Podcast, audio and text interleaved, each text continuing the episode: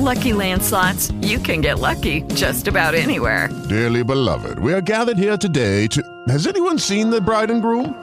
Sorry, sorry, we're here. We were getting lucky in the limo and we lost track of time. No, Lucky Land Casino, with cash prizes that add up quicker than a guest registry.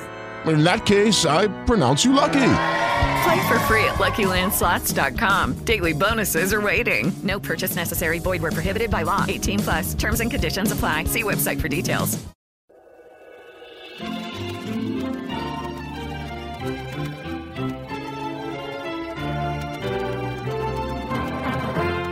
El Señor Jesús dijo, Yo soy el camino, y la verdad, y la vida. Nadie viene al Padre si no es por medio de mí. Hoy te presentamos ese camino. Escucha este mensaje en la voz de Cornelio Rivera. En la vida necesitamos determinación. En las cercanías de un pequeño pueblo hay dos torres de agua que por años han servido como un punto de referencia a los viajeros. Por unos 40 años las torres se identificaban aún mejor durante la Navidad. En lo más alto se instalaban dos cruces iluminadas que se divisaban desde largas distancias, pero un año una organización opuesta a todo lo considerado religioso dio un ultimátum a los líderes de la localidad diciéndoles que si se atrevían a instalar las cruces una vez más, les pondrían una demanda judicial porque las decoraciones se estaban haciendo en propiedad gubernamental y eso violaba la ley que estipula la separación entre el Estado y la religión. Los residentes del poblado, religiosos o no, pensaron que nadie tenía que dictarles cómo celebrar la Navidad y destruir una tradición que había identificado al pueblo ya por cuatro décadas. Pero la decisión tenía implicaciones económicas. No poseyendo los recursos económicos para entablar una defensa legal en el caso de que esto fuese llevado a la corte, la comunidad optó por descontinuar la costumbre de las cruces iluminadas en las torres. Pero algo sucedió que ningún proceso legal podía evitar. Uno de los residentes construyó una cruz iluminada y la colocó en una ventana alta en su negocio. Unos días después, otras tres cruces aparecieron en otras propiedades. En cosa de dos semanas, cruces iluminadas habían sido colocadas en antenas de televisión, en techos, en jardines, en árboles, en ventanas, en graneros, en torres privadas y en todo lugar posible. Los residentes del lugar querían dar a entender que aunque los que se oponían a las cruces en las torres creían haberles ganado, eran en realidad los pobladores los ganadores. Dos cruces quitadas de un sitio se multiplicaron en cientos de cruces en cientos de lugares. Desde entonces, y por varios años ya, las cruces brillan en la Navidad en todo el pueblo. La mujer que heredó una de las cruces que se ponían en las torres y que ahora la coloca en el techo de su restaurante, expresó el sentir de muchos, diciendo, Nadie puede forzarnos a quitar las cruces de nuestra propiedad. Las cruces estarán ahí siempre. La determinación de los residentes del pueblo les permitió continuar algo que casi estaba por desaparecer en la vida de la comunidad. Es cierto que para muchos las cruces eran más que todo una tradición, algo que ellos sintieron que tenían el derecho a hacer. Pero si una tradición puede hacer eso, cuanto más no será el poder de la realidad de lo que la cruz representa. Si la determinación en la tradición de la cruz puede producir algo positivo, ¿acaso la determinación a vivir la realidad de la cruz no afectará dramáticamente tu vida? El apóstol Pablo fue a la ciudad de Corinto deseando presentar un mensaje de gran importancia, una vez allí, confrontó dos opciones. Una era tratar de ajustarse a la forma de pensar de los habitantes de la ciudad. Esto significaba hacer uso de la filosofía e intelectualismo que prevalecía entre aquellas personas cuyo trasfondo era mayormente griego.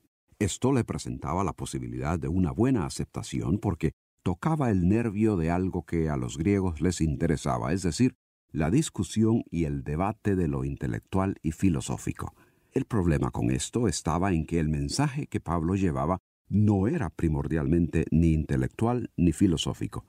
Siendo así, el apóstol escogió la segunda opción, que significaba concentrarse en lo básico del mensaje. Es por eso que después, cuando les escribió recordando su experiencia entre ellos, les dijo, Cuando fui a vosotros para anunciaros el testimonio de Dios, no fui con excelencia de palabras o de sabiduría, pues me propuse no saber entre vosotros cosa alguna, sino a Jesucristo y a éste crucificado. Pablo hizo a un lado la idea de intelectualismo y retórica, que pudo haber sido más atractiva a sus oyentes, y más bien se propuso, es decir, tomó la determinación de enfatizar el punto central del mensaje que quería que los habitantes de Corinto escucharan y al cual necesitaban responder. Como resultado, algunos no solo se opusieron a lo que él tenía que decir, sino que consideraron el mensaje locura. Pero a pesar de sentirse débil y con temor ante la magnitud de la tarea de presentar el mensaje sencillo del Evangelio en un ambiente de orgullo intelectual, él determinó concentrarse en el Evangelio y así impactar la vida de los corintios.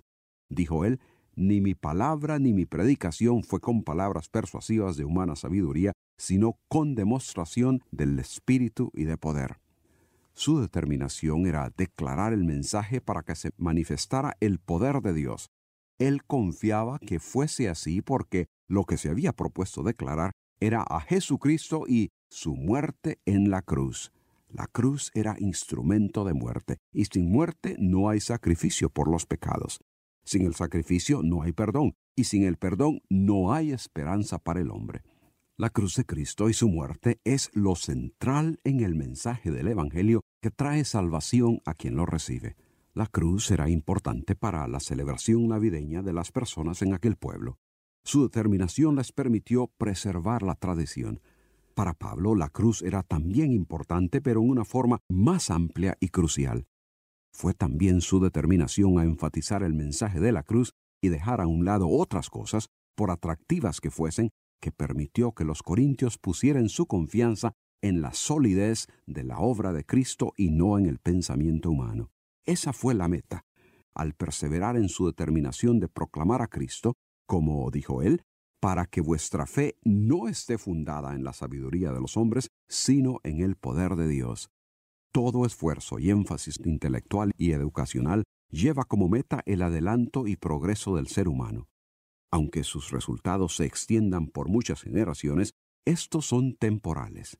Las personas y el mundo en que viven llegarán a su fin, pero la meta del conocimiento de Cristo tiene que ver con la eternidad.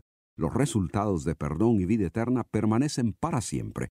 Por eso, el propósito de Pablo el propósito primordial de la Biblia y el propósito de este programa no es llenar tu cabeza con conocimiento que te haga sentir muy intelectual, sino que pongas tu fe en Jesús y en lo que Él te ofrece a través de su muerte y resurrección. Que tu fe esté fundada en Cristo y no en la opinión nuestra o de cualquier otra persona.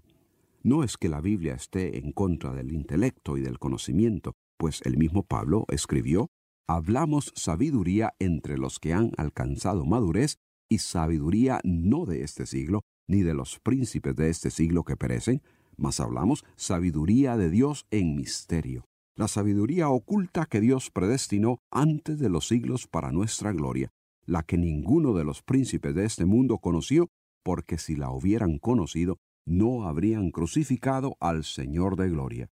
La Biblia dice que el principio de la sabiduría es el temor de Dios. Esa es la sabiduría clave por encima de la sabiduría humana. Ese conocimiento de Dios permanece oculto a los que rehúsan creer. Así lo demostraron los que persiguieron y crucificaron al Hijo de Dios, pues de haber conocido el propósito divino, no lo habrían hecho. Dios hizo la determinación de salvar al hombre de sus pecados y envió a su Hijo a morir en la cruz. Pablo hizo la determinación de dar a conocer ese mensaje y concentró sus esfuerzos en esa proclamación y no en otras cosas. Aquí, en el camino de la vida, hemos determinado proclamar el mensaje bíblico que solo en Cristo puedes tener perdón de pecados y seguridad de vida eterna. En la vida, tú también necesitas determinación. ¿Qué has determinado hacer con este mensaje?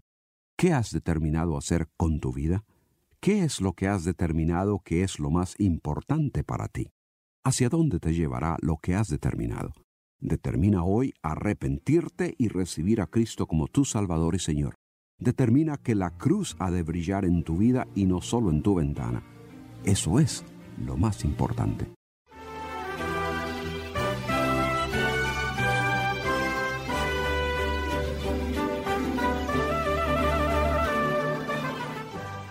Gracias por escucharnos. Si este programa le ha ayudado a entender el propósito de Dios para su vida, nos gustaría saberlo. O si usted tiene interrogantes sobre el tema tratado, escríbanos al correo electrónico preguntas arroba elcaminodelavida.org. With Lucky Land slots, you can get lucky just about anywhere. Dearly beloved, we are gathered here today to. Has anyone seen the bride and groom? Sorry, sorry, we're here. We were getting lucky in the limo and we lost track of time. No, Lucky Land Casino, with cash prizes that add up quicker than a guest registry. In that case, I pronounce you lucky. Play for free at LuckyLandSlots.com. Daily bonuses are waiting. No purchase necessary. Void where prohibited by law. 18 plus. Terms and conditions apply. See website for details.